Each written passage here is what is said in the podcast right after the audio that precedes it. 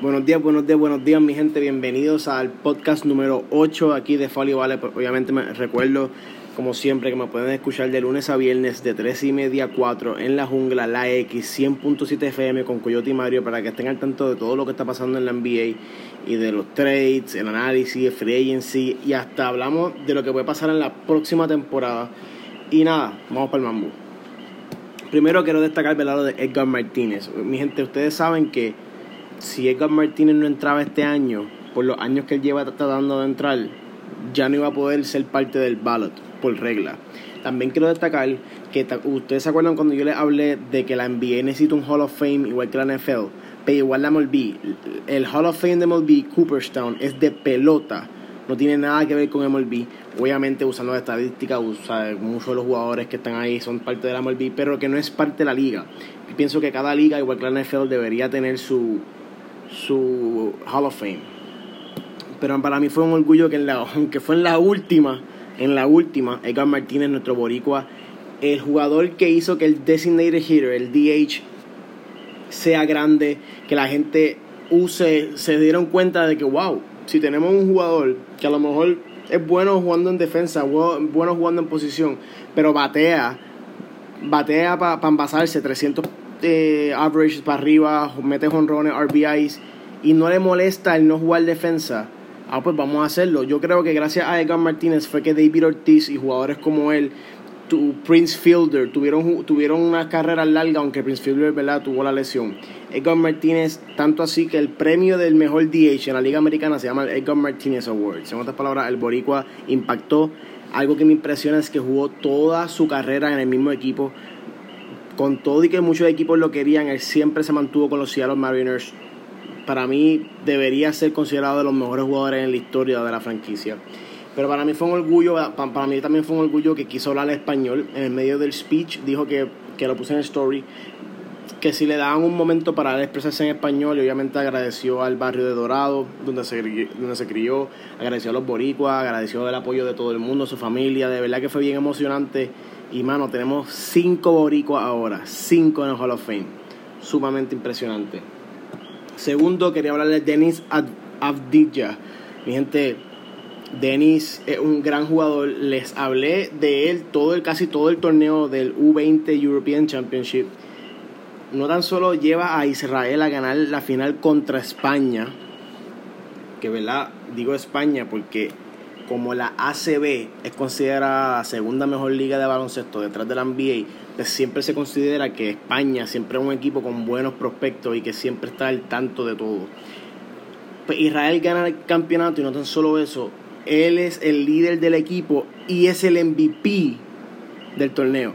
Mi gente, obviamente Dennis va a ser un top va a ser un primer pick de primera, va a ser un pick de primera ronda, pero para mí yo me atrevo que todo depende de cómo le vaya este año en Maccabi Tel Aviv, que obviamente los voy a estar los voy a tener al tanto de, de todos los juegos. Cada vez que Dennis juegue con Maccabi, lo voy a poner cuánto se acabó y cuánto hizo.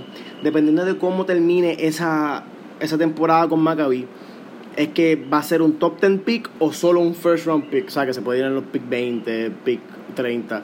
Pero a lo que voy es, mi gente, yo le estoy diciendo desde ahora. Desde ahora ahora, que Dennis va a ser el mejor jugador en la historia de Israel, que ahora mismo lo Omri Caspi, y va a terminar siendo un top 10 pick o si no primera ronda. Y mi gente, si algo Lucas Doncic demostró es que si un jugador en Europa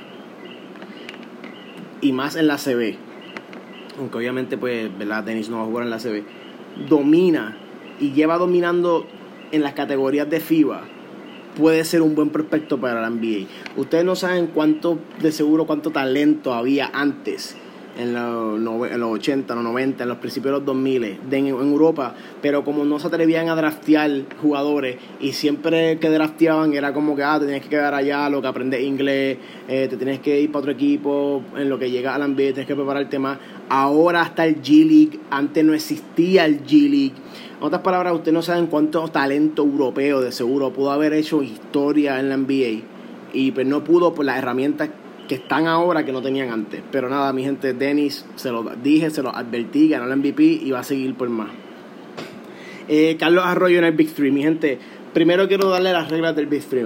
Veo que mucha gente está medio confundida con las reglas. Ok, obviamente hay un tiempo que obviamente cuando se acaba el tiempo, el que esté ganando, pues gana, pero no es por tiempo, en verdad. Es el primero que llega a 50 puntos. Destaco que el puntos de 2 son de 2, puntos de 3 son de 3 y tienen un tienen un, o sea, dos círculos que representan un tiro de 4 puntos. Pero obviamente tienen que ganar por 4, es como un tenis. O sea, no puede ser que ganaste por uno, tienes que ganar por 4 y el primero que llega a 50. O si no han llegado a 50 y siguen batallando y siguen batallando y se acaba el tiempo, pero el equipo que esté ganando gana. Eh, obviamente. Pues Carlos Arroyo está jugando con el equipo de Trilogy. Y para mí, yo de verdad pensé que, yo dije, mano, Carlos Arroyo un 3 contra 3. No importa contra quién, o sea, no importa contra quién vaya. Carlos Arroyo un 3 contra 3 debe sobresalir. Y ha sobresalido, mi gente. De verdad que me impresiona, me encanta verlo jugar en el Big 3. Eh, nuestro eterno capitán Carlos Arroyo sigue dando, sigue dando y demostrando todo lo que puede a los 38 años de edad. Pero nada, quería destacar eso, que no se pierdan en el Big 3 Trilogy Carlos Arroyo. Eh, quiero darle un, un dato curioso de Devin Booker. Ustedes saben que a veces yo me voy en unos viajes y me pongo a investigar cosas y me pongo a leer estadísticas y me, y, me transporto a otras épocas del deporte. Pues yo estaba buscando, viendo a Tyler Harrow diciendo, mano, Tyler Harrow fue un guard en el sistema de John Calipari, pero no es el sistema de John Calipari de Memphis con Derrick Rose, el sistema de John Calipari en Kentucky, que aparentemente Kentucky él le gusta correrlo más con sus forwards que eso con sus guards. Pues yo dije, mano, Devin Booker, vamos a ver cómo, le, cómo fue su carrera otra vez en Kentucky, vamos a revivirla.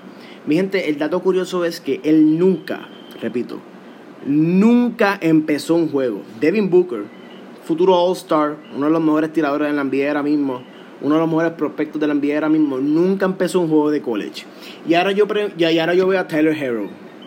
Yo no estoy diciendo que Tyler Harrow tiene el mismo talento que Devin Booker, pero yo les aseguro que lo que vimos en college de Tyler Harrow, que para mí fue impresionante, no es todo lo que tiene. Al igual que cuando Devin Booker jugó en college, que lo que vimos era impresionante, estaba saliendo del banco y no estábamos viendo muchos minutos. Que sabrá Dios si Devin Booker jugaba muchos minutos en esa temporada, hubiese sido un pick mucho más alto. Pero hablando de Tyler Harrow, pues me ha impresionado cómo ha jugado en el G promediando 20 puntos por juego. Eh, llevó a los Miami Heat a estar invictos por 4 juegos. Y yo me pregunto, si el Miami, si Miami Heat, que obviamente pues Jimmy Butler ahora mismo está solo porque dejaron ir hasta Whiteside y Dwayne Wade se retiró. Si Tyler Hero le dan los minutos, y yo, ya que Josh Richardson se fue también para los, para los Philadelphia Sixers, obviamente está Goran Dragic allí. Goran Dragic pues, por ahora va a ser starting guard. Pero a mí me encantaría ver que Miami, ya que no tiene nada que perder, le diera el balón a Tyler Hero. Y obviamente Jimmy Butler es que va a meter el balón allí.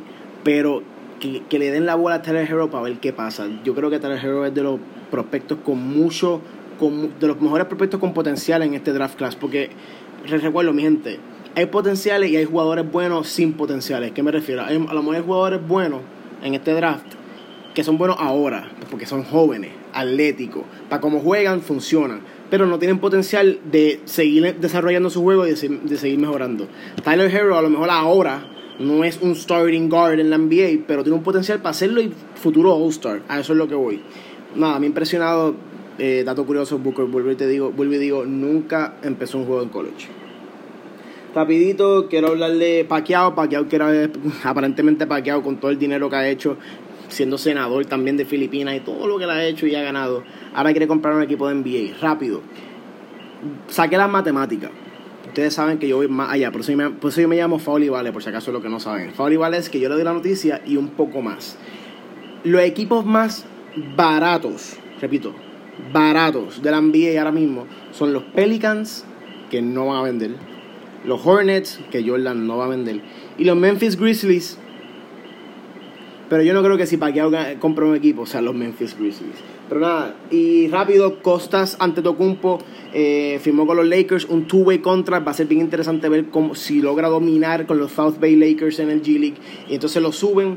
Rápido también, Corver, Kyle Corver y LeBron James son los únicos dos jugadores, repito, únicos dos jugadores del draft class 2003, del famoso draft class de, de Dark Militias, Carmelo Anthony, Dwayne Wade, Chris Bosh. Pero los únicos dos que faltan de ese draft es LeBron James y Kyle Korver.